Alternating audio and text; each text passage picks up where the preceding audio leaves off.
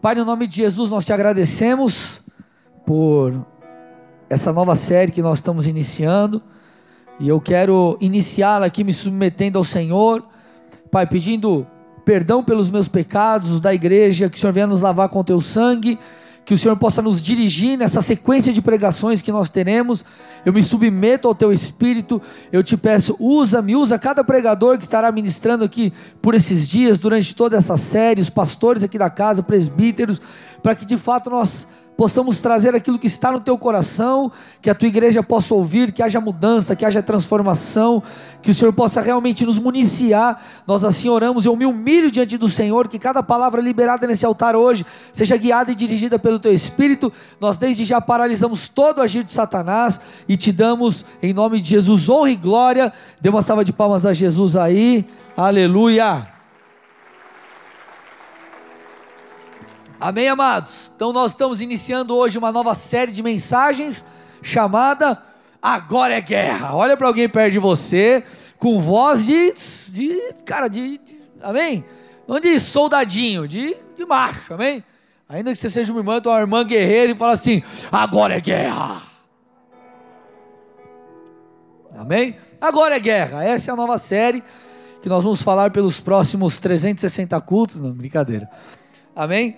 Mas é, o subtítulo ou a mensagem de hoje é: Tudo isso é real. Agora é guerra, tudo isso é real, você vai entender o porquê. Mas qual que é o meu intuito? Deixa eu trazer uma introdução. Qual que é o meu intuito aqui com essa série?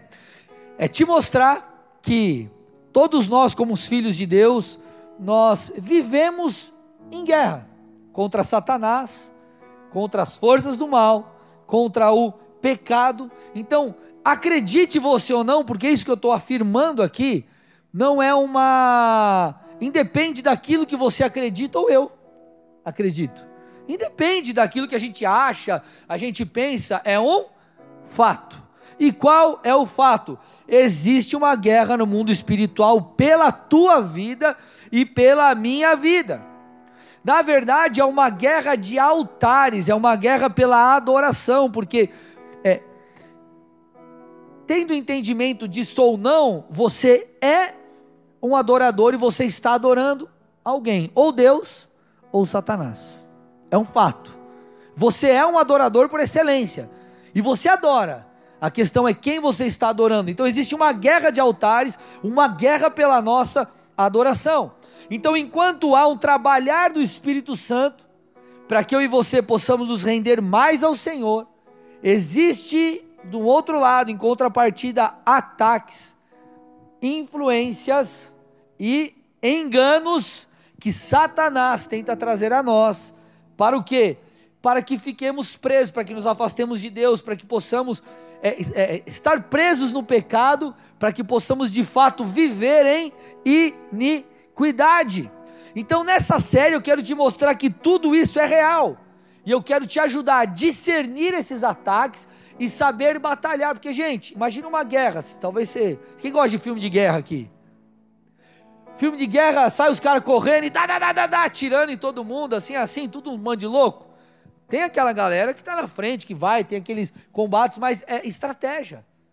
Então nós precisamos entender, nós precisamos saber como agir de maneira estratégica. Então eu vou te ajudar principalmente hoje aqui a discernir como Satanás muitas vezes nos ataca e nos prende e trabalha para que nós possamos cair, não só pecar como um fato isolado, mas para que sejamos escravos do pecado e, se não houver arrependimento, possamos, é, venhamos a estar presos de fato em iniquidade. Agora, você não veio para um seminário de batalha espiritual, tá bom, gente? Isso aqui é uma pregação. Então eu vou trazer coisas muito práticas, coisas do dia a dia, Tá bom? Então, só para ficar claro, talvez os intercessores, oh, que legal, o pastor vai mostrar um de slide. Não tem slide, irmão. É pregação. Estamos no culto. Depois você participa de um seminário de batalha espiritual aí. Amém, amados? Glória a Deus. Então, para começar, eu e você, nós vamos hoje entender como tudo isso é real. E para a gente começar, eu quero que você abra sua Bíblia comigo em Efésios 11. Eu, desculpa, Efésios 6, 11. Efésios 11. Efésios 6, versículo 11, do 11 ao 13. Diz assim o texto: Vistam-se com toda a armadura de Deus, para poderem ficar firmes contra as. Olha lá. Ciladas. Contra as ciladas do diabo. Porque a nossa luta não é contra a carne e sangue, mas contra os principados e as potestades, contra os dominadores deste mundo tenebroso, contra as forças espirituais do mal nas regiões celestiais. Por isso, peguem toda a armadura de Deus para que vocês possam resistir no dia mal, depois de terem vencido tudo, permanecer o quê? Inabaláveis. Olha lá, gente depois de terem vencido tudo, permanecerem inabaláveis. Então esse texto ele já nos mostra algumas coisas. A primeira delas é: Satanás trabalha com ciladas. Satanás vai aparecer com é, tudo vermelho, pegando fogo, com um tridente, o um rabo, falando assim: ó, oh, eu vim te pegar. Tá bom, gente? Isso aí é coisa do desenho, tá bom? Não vem assim. É, Outra coisa, o texto está falando que é possível permanecermos inabaláveis. Isso não fala que você é perfeito, mas mostra que você pode resistir. O dia mal, vocês estão aqui ou não? Então você já precisa entender isso. Nós podemos resistir o dia mal. Você está do lado do time que já venceu. Agora, essa guerra ela não é uma guerra contra carne e sangue, ou seja, não é uma guerra física. Você não sai com 38, compra um 38 em algum lugar aí e fala, ah, eu vou dar um tiro na cabeça do diabo aí. Não é uma guerra física, é uma guerra espiritual. É uma guerra espiritual contra principados, contra as potestades, os dominadores, ou seja, é uma guerra espiritual. Mas, como eu acabei de falar aqui, é possível você permanecer inabalável. Por quê? Porque nós não estamos sozinhos.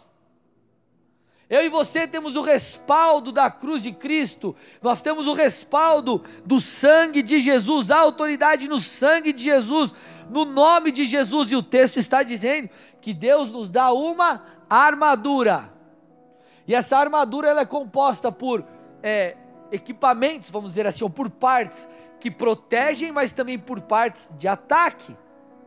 Então nós somos revestidos por Jesus para que possamos é, batalhar, lutar essa luta, essa guerra. Agora, o que eu preciso que você entenda é que, eu já falei, eu quero repetir, isso é real. É, batalhar, essa batalha espiritual, ela não é uma sugestão, não é facultativo, melhor dizendo. É um fato. Você precisa aprender a guerrear espiritualmente. Você está numa guerra, imagine, imagina, ó, você se alistou no exército e teve a guerra, te mandaram lá para algum lugar lá. Vai lá para a guerra, te põe no meio de campo, do campo de batalha. Adianta você ficar pensando assim, né? Eu não estou na guerra, eu não estou na guerra, eu não estou na guerra, eu não estou na guerra, eu não estou na guerra, eu não estou na guerra. Deixa eu falar para mim mesmo que eu não estou na guerra, que eu não estou na guerra. Adianta você falar isso? Não, cara, já era. Acabou. Você está lá dentro, o que você tem que fazer? Pegar a metralhadora e ir para cima. Vocês estão aqui comigo ou não? Olha o que o versículo 11 desse texto que nós lemos diz. Ele, ele diz assim: ó, vistam-se com toda a armadura de Deus. Ele está dizendo assim: ó, se você tiver afim, ou caso você precise algum dia da sua caminhada, ele fala: vistam-se. Vistam-se, ou seja, eu e você precisamos aprender a batalhar essa guerra. Ele diz assim também: peguem toda a armadura de Deus. No versículo 13, então não é facultativo. Pastor, mas meu Deus do céu, acabei de chegar na igreja, sei que você ia falar de Jesus, você falou, citou o diabo, irmão, tá tudo certo, vai ficar tudo bem, você vai entender. E se achou que foi meio assim, vem no outro culto, que outro culto vai ser acho mais tranquilo. Amém? Legal? Mas vamos lá. É, por mais que você não soubesse que existe essa guerra, e essa guerra ela é muito de influência, ela sempre existiu. Na real, ela, ela existia, existe e continuará existindo. Mas o fato é, eu não estou falando isso aqui para você ficar com medo, pelo amor de Deus. Eu estou só te conscientizando e te ensinando alguns princípios, porque você está do lado de quem já venceu. Vocês estão aqui comigo ou não? Olha o que diz 1 João 5,4.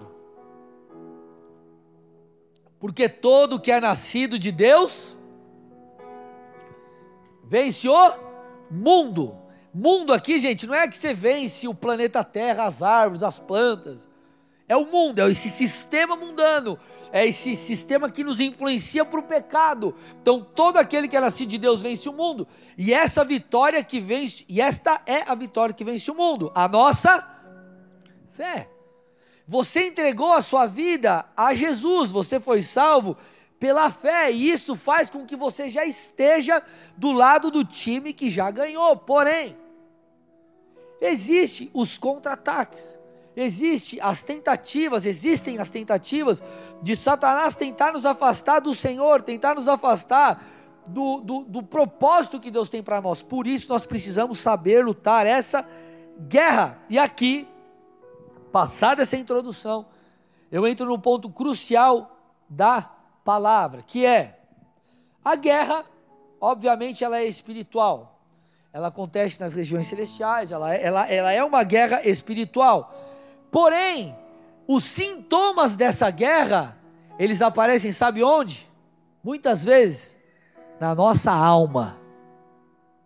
Eu preciso que vocês prestem atenção. É uma guerra espiritual, mas ela ecoa, ela reflete. Muitas vezes os sintomas dela aparecem onde? Aparecem na alma. E aqui está o X da questão.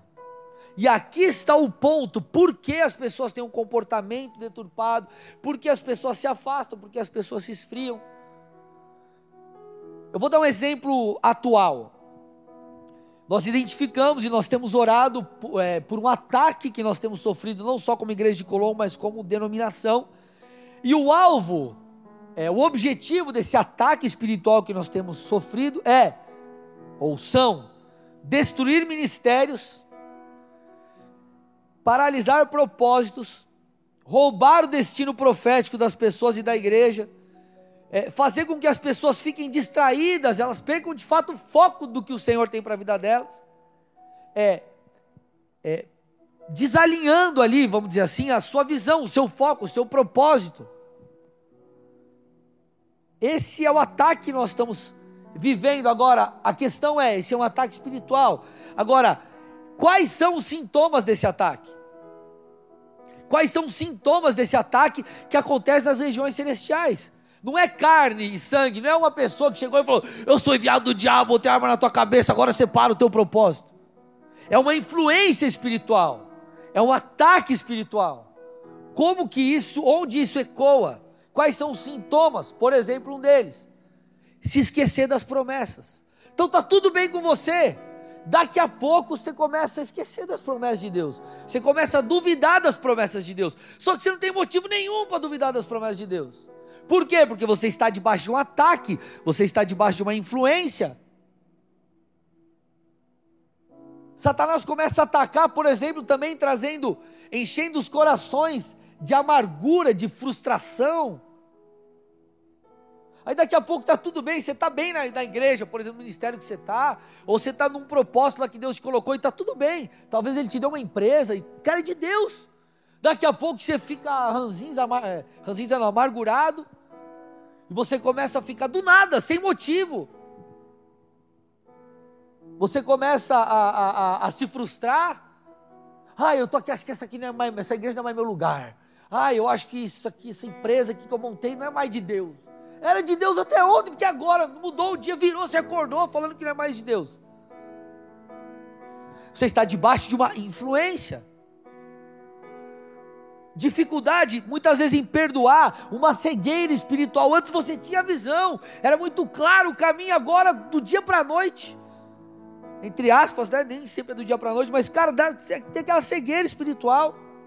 O outro, um dos outros sintomas que nós percebemos desse ataque é o rompimento de coração entre pais e filhos espirituais.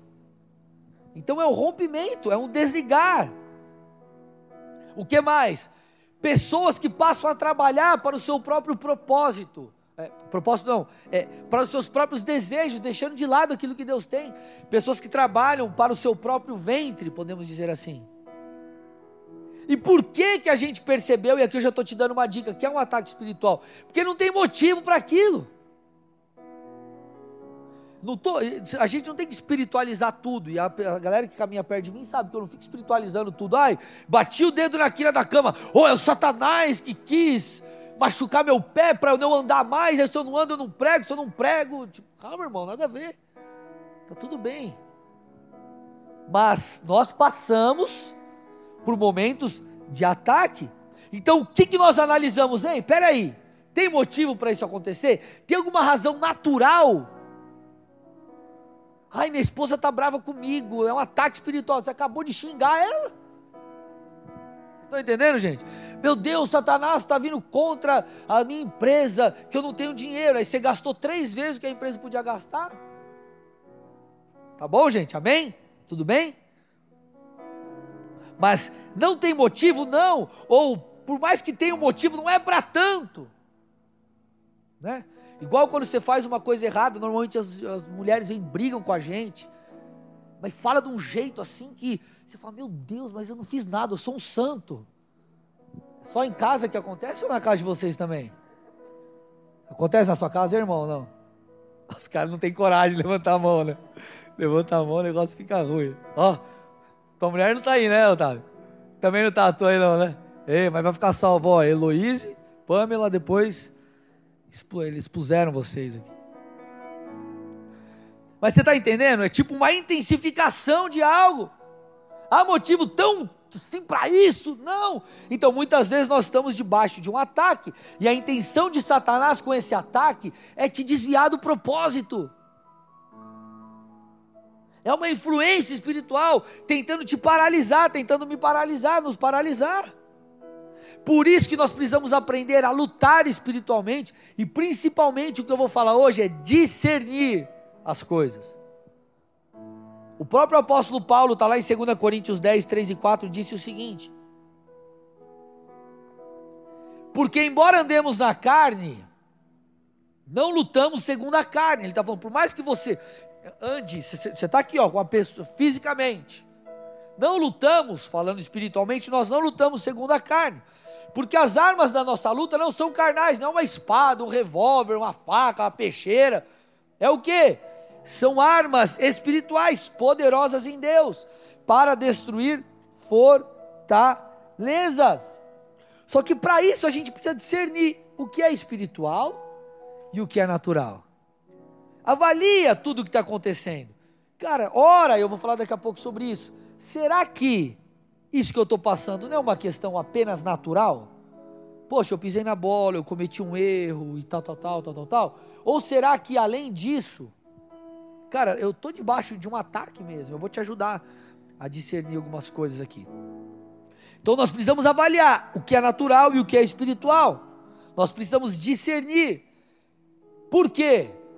Porque senão nós seremos desviados do nosso propósito mudaremos a nossa rota. Quando você vai lá para 1 Timóteo 4, abra lá comigo 1 Timóteo 4, versículo 1, ele diz assim: ó, Ora, o Espírito afirma expressamente que nos últimos tempos alguns apostatarão da fé. Deixa aí o texto. O que é apostatar da fé? Eu falei sobre isso nos sedentos. É desligar-se, não é você dar uma esfriadinha, não é você não vir num culto. É romper, é o desligar-se da fé, é desconectar de fato com Deus. Por quê? Olha lá, gente. Por que, que isso acontece muitas vezes? Claro, tem gente que quer mesmo, o cara não quer saber, beleza. Mas ele fala assim, ó, por obedecerem a espíritos, o que está escrito aqui, ó? Enganadores. E a ensino de demônios. Esse ensino de demônios não é que vem um demônio te ensinar, ah, senta aí que eu vou te ensinar agora como fazer as coisas. É uma influência, tá, gente? Espíritos enganadores, esse é o ponto. Enganadores, engano. Satanás, ele vai te enganar. E, cara, ele é um ser milenar, ele vai saber te enganar. Ele vai saber te enganar, claro, se você levar em consideração os pontos aqui. For alguém espiritual, Bíblia diz que o espiritual discerne todas as coisas, tranquilo. Mas você precisa ficar atento, porque senão, por que, que tem gente que chuta o pau da barraca? Porque caiu na balelinha ali. E o que ele quer? Nos conduzirá à apostasia, ao desligar-se. Então nós precisamos tomar cuidado com o engano, porque é assim que a coisa vai acontecer. Enganadores, no original, ele fala sobre que leva ou que leva alguém a pensar ou agir erroneamente. Então são espíritos que nos levam a pensar de uma maneira errada. Olha lá, gente. E por isso que nós caímos na tentação, por isso que nós cedemos, porque ele vai fazer a, a parada, vai te influenciar para fazer sentido. Ele não vai chegar lá, traz sua mulher, ele vai te influenciar, olha lá, e vai mudando as coisas, tua maneira de pensar. Daqui a pouco, o cara olhou e falou: Ah, eu vou largar mesmo essa desgraça na minha vida aqui. Por quê? Porque foi todo um engano, um trabalhar na sua mente, por isso que você agiu, não foi do dia para a noite. Espíritos enganadores, e eles nos levam a pensar e a agir erroneamente. Por isso que nós precisamos de discernimento espiritual. Vocês estão aqui, gente? Você que está online, está aí? Escreve assim: Eu estou, eu estou. Eu vou saber que você está aí, tá bom? Então, Satanás ele trabalha de uma maneira sutil. Quer ver um exemplo? Um bom exemplo é a dúvida. É a dúvida. Ele vai chegar para você e vai falar assim: André, no meu caso, André, você não é alguém chamado por Deus para ser um pastor. Você não é um pastor. Ele não vai falar assim comigo. Não vai vir aqui no meu coração é, isso. Você não é um pastor.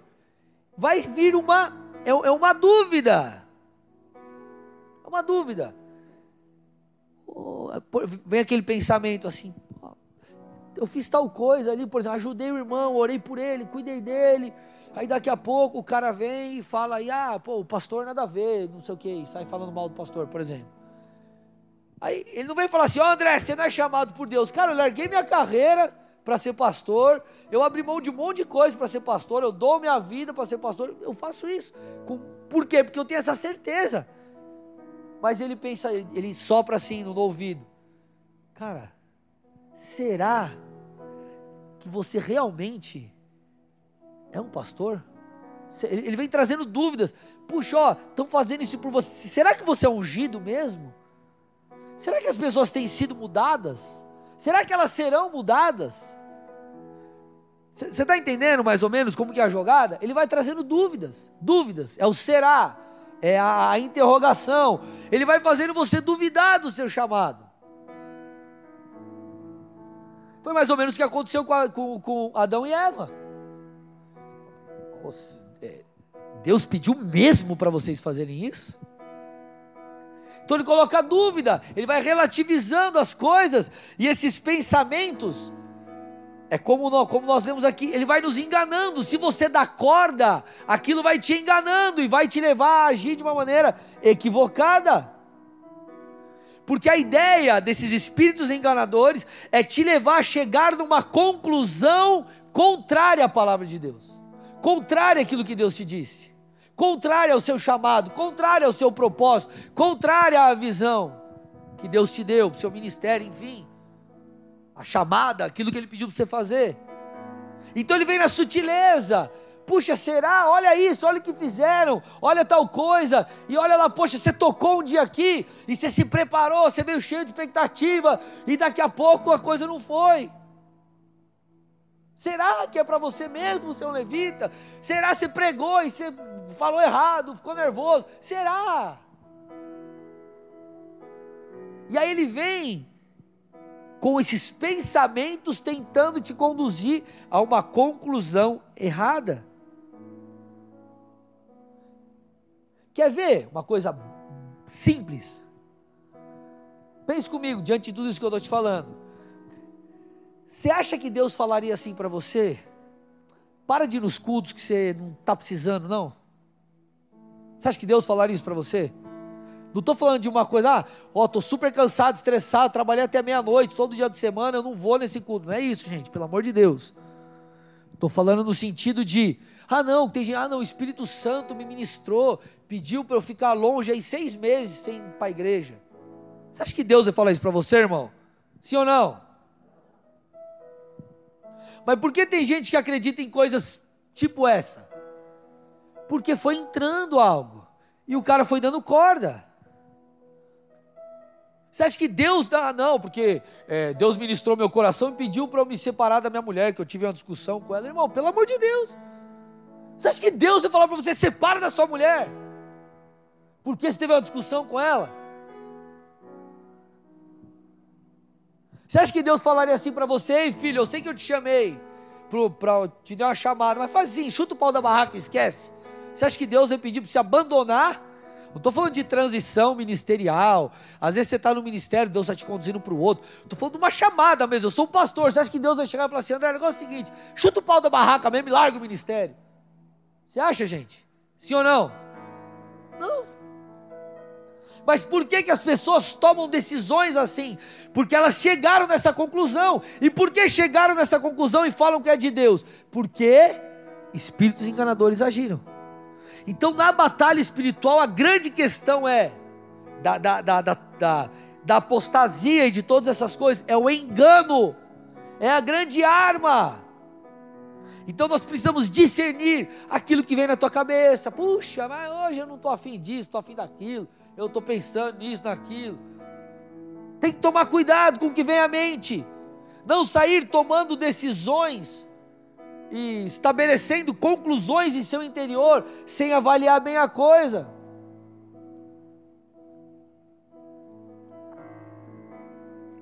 Porque Satanás trabalha com influência, ele trabalha com engano. E nós precisamos tomar cuidado com o engano, mas nós vamos ver aqui algumas chaves que Deus vai nos dar para que nós para que a gente possa vencer isso. Mas também existe uma coisa que nós temos, uma coisa que nós somos, que está lá em 1 Coríntios 2, 14 a 16, que é o seguinte: Ora, o homem natural, e aqui o homem natural, que é o homem natural? Não é a pessoa de carne e osso, está falando da pessoa que não entregou sua vida a Jesus, tá? Que não, não nasceu de novo, enfim. Ora, o homem natural não compreende as coisas do Espírito de Deus, porque ele parece loucura, e não pode entendê-las, porque elas se discernem espiritualmente. Mas o que é espiritual discerne bem tudo. E dele e ele de ninguém é discernido. Porque quem conheceu a mente do Senhor, tá total, e segue o texto. Ele está falando o quê? Que nós que entregamos a nossa vida a Jesus, caminhamos com Cristo, nós podemos discernir todas as coisas. O Espírito de Deus que habita em você, ele vem para te ensinar. Nós podemos discernir esses ataques. Nós podemos estar blindados. Por isso que o texto falou: ei, lá atrás, revista-se da armadura. E ele diz: para que vocês possam resistir o dia mal e permanecerem o quê? Inabaláveis. Ou seja, é possível nós resistirmos. Agora, nós precisamos aprender a discernir, porque isso é, isso é possível e nós podemos discernir. Agora, o que nos auxilia nesse discernimento do engano? Três coisas. Três coisas. Repete comigo: oração, palavra de Deus, e diz assim também: submeter os nossos questionamentos a pessoas maduras. Vocês estão aqui? Oração. Olha, olha, esse texto é muito conhecido, mas eu quero deixar ele, trazer ele para essa ótica. Tiago 1,5. Se porém algum de vocês necessita de sabedoria, e sabedoria envolve também o discernimento. Se nós precisamos de sabedoria, peça a Deus, que a todo dá, todos dá com generosidade e sem reprovações, e ela lhe será concedida. Às vezes você precisa tomar uma decisão, ou às vezes você Cara, está rolando algo no seu interior. Puxa, sai do ministério, não sai do ministério. É, mudo de cidade, não mudo de cidade. Decisões, cara, que você precisa tomar. Mudo de igreja, não mudo de igreja. O que, que eu faço? E as pessoas, elas saem tomando decisões, sem elas orarem. Sem elas falarem, Senhor, fala comigo. Me mostra se isso que eu estou sentindo mesmo é de Deus. Se esse relacionamento que eu vou entrar é de Deus ou não é, Deus, me, é, é, é, se eu devo tomar essa decisão ou não. Me mostra. Porque o teu, o teu coração ele pode te enganar. Vou, vou dar um exemplo, tá? Bobo, mas você vai entender. Chego para você e falo, ó, vem trabalhar aqui comigo, você vai trabalhar, tem uma empresa lá de alguma coisa, você vai trabalhar três horas por dia, você vai ganhar 30 mil por mês, livre de imposto, porque o imposto também vou, o imposto eu vou pagar para você. Você tem aí 50 reais de vale refeição por dia, você tem mais 1.500 reais de vale alimentação, eu pago teu combustível e te dou um carro para trabalhar. Você vai querer trabalhar comigo, sim ou não? Normalmente, claro que eu vou amanhã, eu pedindo as contas agora. Ô chefe, tô saindo, tchau, valeu. É claro que você vai querer, por quê? Te parece bom. Mas a Bíblia diz que nós não podemos ser sábios aos nossos próprios olhos. Está aqui comigo ou não?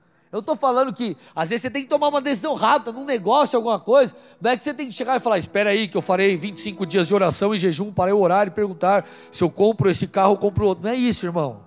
Você está entendendo o que eu estou dizendo, né? Às vezes está debaixo de influências, de todas aquelas coisas. E as pessoas saem simplesmente fazendo as coisas. Elas não falam com Deus, elas não peçam ajuda para o Senhor para discernir aquilo. Senhor, eu estou com esse sentimento, eu estou com esse desejo, vem de ti ou não vem? É do Senhor ou não é?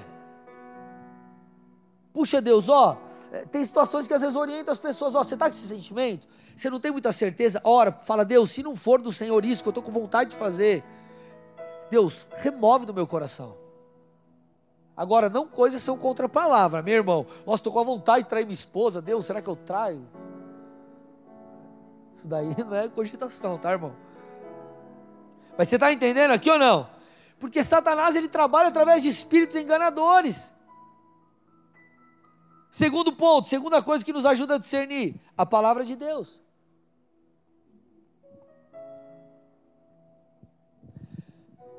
A gente precisa ter algo muito claro dentro da gente. A palavra de Deus ela é a verdade. Ela não é uma verdade. Ela não muda por aquilo que a sociedade diz, ela não muda por aquilo que televisão diz, ela não muda por aquilo que a novela diz, e ela não muda até por algo que um pastor disse contrário à palavra. É a palavra que é a verdade. Jesus, quando ele estava intercedendo pelos seus, lá em João 17, João 17, 17, ele disse assim: Senhor, orando ao Pai, santifica-os na verdade, a tua palavra é a verdade. E por que, que eu estou te falando isso? Porque além da oração, que nos ajuda a discernir aquilo que a gente está sentindo, se a gente tem que fazer ou não, essa influência, nós temos que levar a palavra em consideração. Porque ela é a verdade, ela é o principal filtro na nossa vida. Aí o cara vai lá, não, mas pastor, será que eu eu tô aqui na igreja, mas não aparece aí um, uma gatinha aí para eu namorar e vai ter uma menina lá da faculdade que ela é legal, é muito legal, só tem uma coisa, só não é, só não é, só não entregou a vida para Jesus.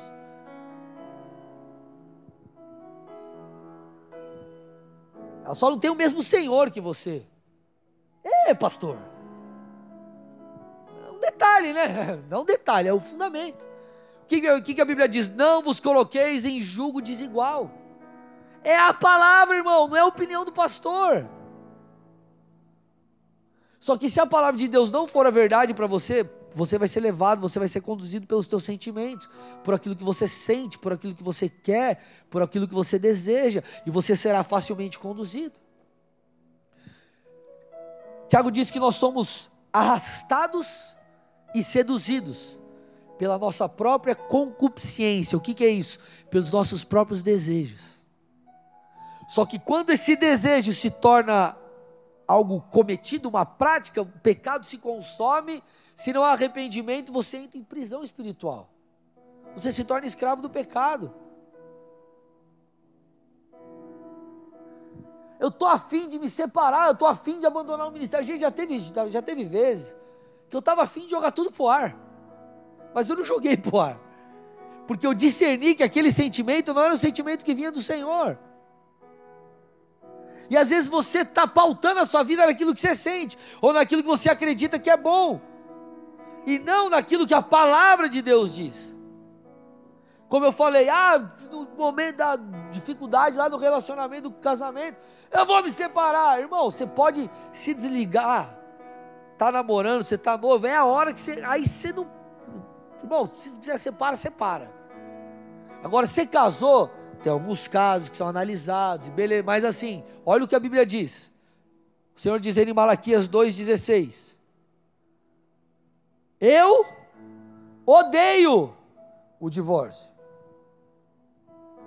Só que você vê, tem gente assim, ah, o meu, eu quero separar do meu marido, mas por quê? Porque ele não quer trocar a fralda da criança, e a outra, porque a mulher não quis fazer um miojo, uma comida, um arroz. Falei, pelo amor de Deus, esse casamento é o quê? Só que o porquê que eu estou te falando? Por que vem esses desejos? Porque muitas vezes a vida não está pautada na palavra. Eu sei que não é fácil ouvir isso, irmão, mas é a realidade. E aí o que, que a gente percebe? Que espíritos enganadores vão influenciando, por quê? Porque a pessoa não está enraizada muitas vezes. E estar tá enraizado exige cavar fundo. A Bíblia fala sobre duas casas: a casa firmada sobre a areia e a casa firmada sobre a rocha. Gente, vamos lá. Sei que você pode construir qualquer coisa, até castelo de areia na praia. Se você constrói uma casa e a fundação é areia, quando vir qualquer coisa, aquilo vai ceder. Sim ou não? Agora, por que que a casa daquele texto foi colocada na rocha. O texto fala uma coisa: esse camarada cavou fundo. Ele foi para baixo, ele se submeteu, ele se humilhou diante de Deus, ele é, colocou a sua vida na palavra, no Senhor que é a rocha, e não nos seus próprios sentimentos. Então, quando você está com a vida firmada na palavra, você discerne esses ataques. Então, se você é, é tem a sua vida pautada na palavra, se você tem conhecimento da palavra, você não é enganado. Então, quer discernir algo? Conheça a palavra. Por isso que Satanás ele não quer que você leia a Bíblia, irmão. Ele não quer que você leia a Bíblia. Você já teve essa experiência. Você começou a ler a Bíblia, te deu um sono que você nunca não teve. Quem teve isso já? Agora, não estou falando que você está na tua cama e você fala, agora eu vou ler a Bíblia. Aí você tomou um banho bem quente entrou embaixo de cinco cobertas, acabou de tomar um chá de camomila, colocou cinco travesseiros de pelo de ganso australiano, deitou e falou: Agora eu vou ler a Bíblia. Você vai dormir, irmão. Dá esse tipo de sono. Mas o que eu estou tentando te dizer? São ataques espirituais. Porque a palavra de Deus, ela te livra do engano. A palavra de Deus é a verdade, a verdade vai te libertar.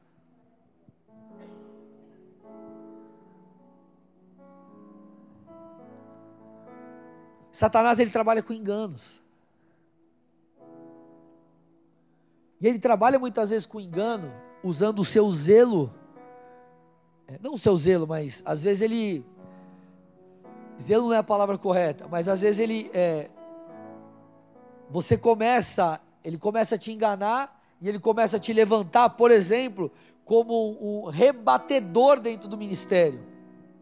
Talvez você está no ministério e você falou assim: puxa vida, ó, eu sei de algo ali que o meu líder podia fazer diferente, ou sei algo que talvez podia rolar diferente ali. E o que, que ele faz? Ao invés de ele chegar no líder, falou: líder, eu tive uma ideia aqui, Carol, por que, que você não faz o seguinte ali, ó, na hora da entrada, vai entrar ali na portaria por que, que ao invés de apertar o álcool assim, não aperta o álcool assado?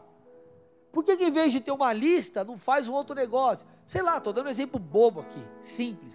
O que, que o cara faz? O cara vai para o outro e fala assim: é, é seguinte, cara, o cara faz, não põe o álcool desse lado, põe do outro. E aí ele começa a gerar uma confusão, ao invés de ele ser um instrumento que vai dar um up nas coisas, alguém que talvez vai trazer algo que é super válido. Ele chega e de ele falar assim, ô, oh, do som aí, Dá um pouquinho mais de ganho no sub ali. Você já sabe, né? Entendeu a dica, né? Eu chego para os caras, como que regula o sub? Sub você não vai regulando, você sobe, depois você desce. Você vum, sobe tudo, aí depois você vai descendo. Os levitas entenderam a coisa. Mas o que acontece? O cara chega, em vez de chegar e falar, ô oh, cara, deixa eu te dar um toque aí, não sei tal, dá uma melhorada ali no sub. Ele chega e fala assim: ah, o cara lá não deixa o sub do jeito que tem que ficar. Por quê? Porque ele foi enganado na maneira de ele ter que trabalhar. E aí o que acontece? Começa a trabalhar algo no coração, Satanás vai enganando, vai trabalhando no pensamento, e a pessoa talvez caia o quê? Em rebeldia. E rebeldia foi o primeiro pecado. Adão e Eva comeram do fruto que não deveriam. Você vê Saul cometeu o mesmo erro e ele foi reprovado pelo Senhor.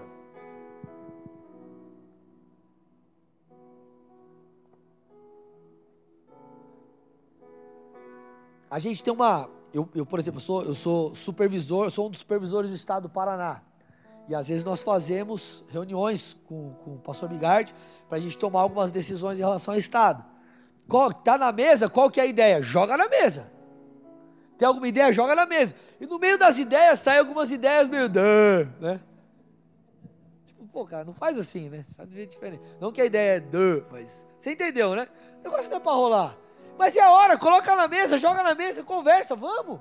Dá a tua opinião, dá a tua sugestão. Vocês estão aqui comigo ou não? Saul, ele foi reprovado pelo Senhor.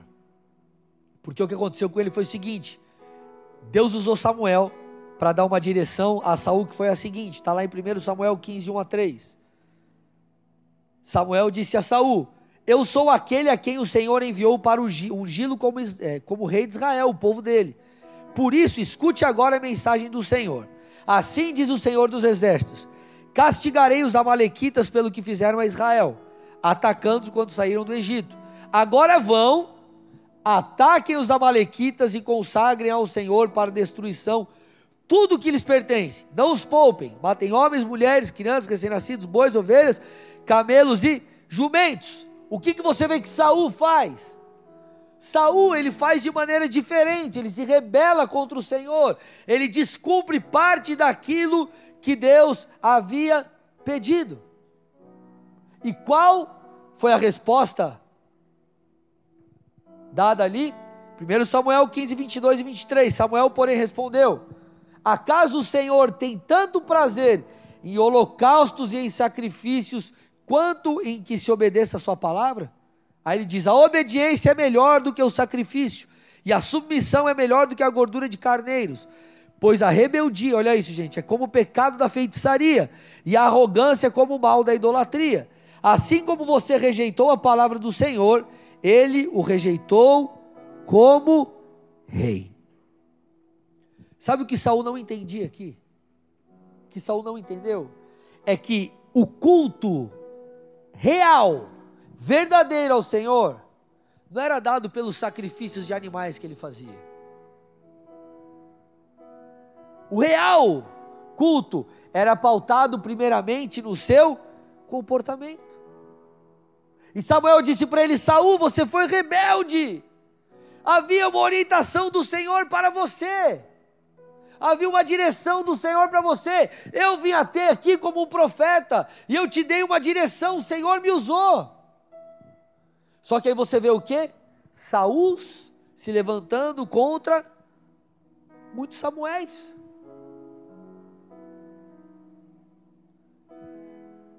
E você vê o que? Saul ele não só não fez, mas ele se levantou contra aquilo que foi determinado. Agora, gente, vamos lá. Saul era rei de Israel. Ele começou bem. Por que, que ele chegou num nível assim? Você acha que ele acordou? Acordei com a pá virada hoje. Eu vou desobedecer a orientação de Deus. Eu não acredito nisso.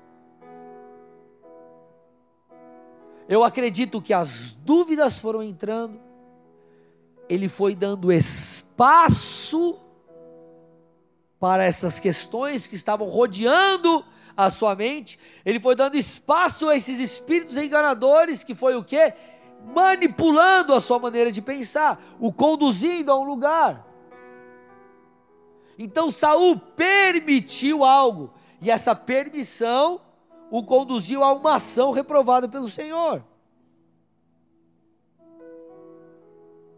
Por isso, gente, nós precisamos conhecer a palavra, por isso que nós é, é, precisamos estar fundamentados nela. das orientações de Deus, das palavras proféticas que nós temos. Por quê? Porque senão nós relativizaremos as orientações, aquilo que o Senhor nos pediu para fazer, os padrões morais é, determinados pela Bíblia. Estou indo para o final da mensagem, amém? Nós lemos o texto já de 1 Coríntios 10, a partir do 3 ali, mas eu quero seguir com o texto, diz assim, ó. Porque embora andemos na carne, não lutamos segundo a carne. Porque as armas da nossa luta não são carnais, mas poderosas em Deus para destruir fortalezas. Olha lá, destruímos raciocínios. Destruímos o que, gente? Raciocínios falaciosos e toda arrogância que se levanta, levanta contra o conhecimento de Deus, e levamos cativo todo o pensamento à obediência de Cristo. O que, que o texto está falando aqui? Raciocínios. Raciocínio não é basicamente um negócio que passou na tua cabeça, uma ideia. O que é raciocinar? É você ir montando quebra-cabeça. Raciocínio não é mais ou menos assim, ah, é cinco. Não é. Um, mais um, mais um, mais um, cinco. Entendi. É algo que ele consolida na tua mente, ele constrói algo na sua mente. Não é só o é cinco, é cinco por causa disso. Foi uma construção, foi algo que fez sentido. E Satanás quer que o pecado, quer que tantas outras coisas que desagradam a Deus, faça sentido para você. Mas o texto está falando, com as armas espirituais que o Senhor nos deu, nós denunciamos esses pensamentos mentirosos e nós levamos a nossa mente, o nosso pensamento cativo preso à obediência de Cristo. Você não submete que a sua mente seja um ninho, querido, de coisa ruim, de coisas mentirosas. Por isso que você ora, por isso que você lê a palavra.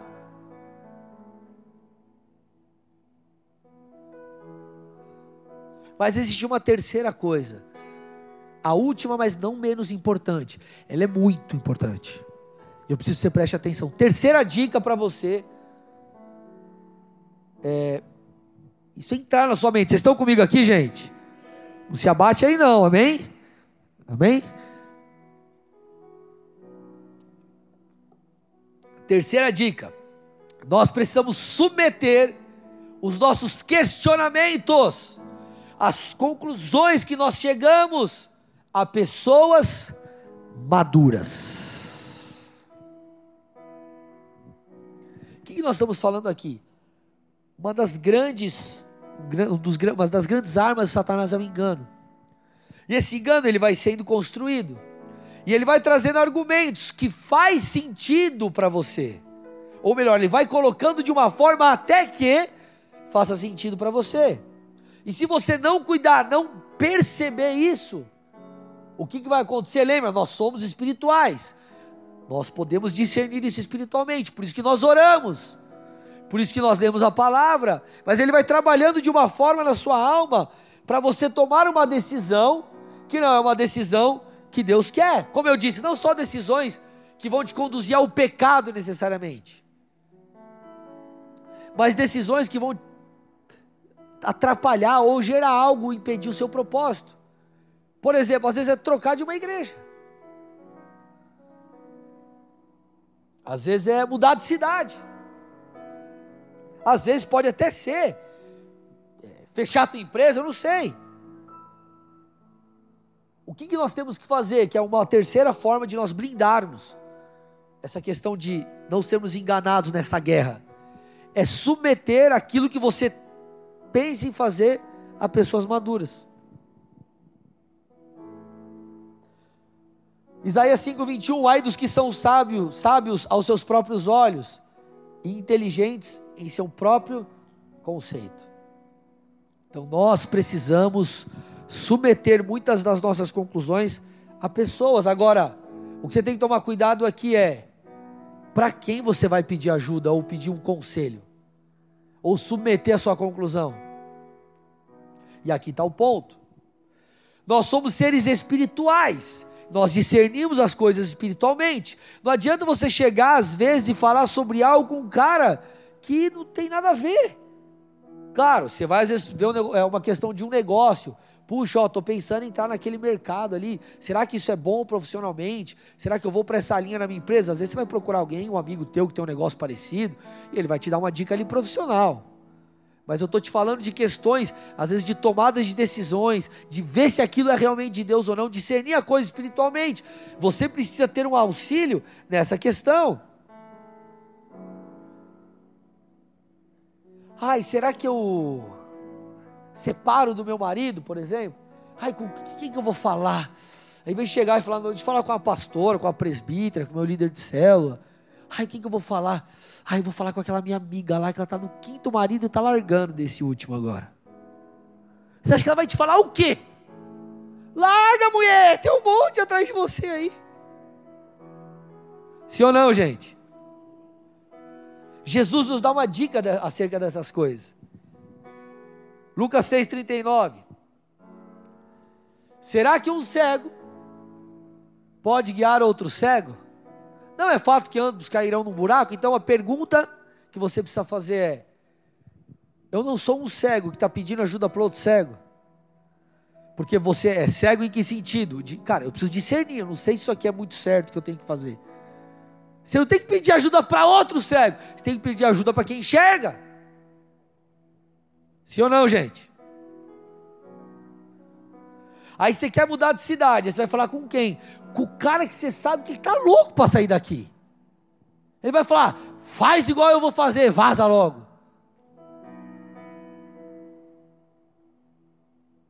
Vocês estão aqui ou não? Fale com quem enxerga. Fale com quem enxerga. Eu tive o caso de um líder aqui na igreja, faz acho menos de um ano, que ele mudou para outro ministério. Ele foi sempre muito ético, um cara super honrado, um casal que sempre se dedicou de uma forma muito íntegra, é, muito inteira e sempre foi muito íntegro. Um dia ele me chamou uma conversa e falou: Pastor, começou a conversar algumas coisas. Na hora eu discerni, eu falei: Cara, deixa eu te falar uma coisa. Por que você não procura outra igreja? Você não vai para outro ministério. Saiu um fardo das costas dele, assim, no sentido de ele, acho que ele estava meio temeroso com a conversa. Ele vai, aí ele foi numa outra igreja, discerniu, estava indo para lá, pastor, legal, show. Veio aqui, nós oramos com ele, abençoamos ele, todo mundo agradeceu, a galera, né? Teve gente que falou, puxa vida, a gente vê um tempo junto, uma coisa legal. Encontrei ele num casamento outro dia, e tá tudo certo, tá tudo bem, glória a Deus, é um amigo. Agora não foi um cara que chegou e falou assim, é, eu. Será que eu quero sair da igreja? Acho que esse pastor aí, careca e. sei lá o quê. Aí chega pro outro e fala, é, acho também que isso aqui. O que, que vai acontecer? É uma pedra de tropeço. E um vai colocando uma pedra na frente do outro, e um vai tropeçando, o outro vai tropeçando, o outro vai tropeçando. Mas a gente tem que tomar cuidado, senão esse sangue vai ser cobrado das nossas mãos. Vocês estão aqui ou não, gente? Por que, que eu estou tentando te falar isso? Submeta pessoas maduras. Submeta pessoas maduras. Cara, estou pensando em fazer o que, que você acha? Talvez a pessoa, né, eu, pastores, a gente não é oráculo, amém? Tipo, vem aqui falar comigo, eu raspo assim, entro em transe e falo para você uma coisa. Eu vou te ajudar e tentar encontrar a resposta, a gente vai orar junto. Ó, irmão, não sei muito bem o que fazer, vamos orar e pedir para Deus, amém? Mas você está submetendo alguém, você está trocando uma ideia. Não que você tem que chegar e falar, então, pastor, eu compro um Vans ou um All-Star? Vocês estão entendendo, irmão? Sim ou não? A principal arma de Satanás é o engano. Pare e pensa quantas pessoas que você sabe que se desviaram estão distantes dos caminhos do Senhor. Você vai perceber que a maioria foi porque foi enganado em algum momento enganado em algum ponto da palavra, enganado por alguma pessoa, alguma coisa de alguma pessoa que aconteceu, alguma faísca que saiu com alguém, enganado por, sei lá, alguma coisa, e foi enganado. E aquilo foi entrando, entrando, entrando. Ele não submeteu a ninguém, ele não buscou na palavra, ele não orou, ele não discerniu, simplesmente fez. E aí, meu irmão, já era. Principal coisa que nós precisamos cuidar é o engano. Essa é, no meu ponto de vista, para mim, a principal arma de Satanás de todas. Então, agora é guerra. Tudo isso é real. Como que você vai vencer? Orando, estando fundamentado na palavra, procurando pessoas maduras, buscando ajuda de quem pode te ajudar de fato, não saindo fazendo aquilo que você simplesmente acha, porque talvez a conclusão que você chegou, ela é fruto de espíritos enganadores. Mas o Senhor está falando para nós nessa noite que nós somos pessoas espirituais e nós discernimos todas as coisas. Há uma armadura que o Senhor deu para nós.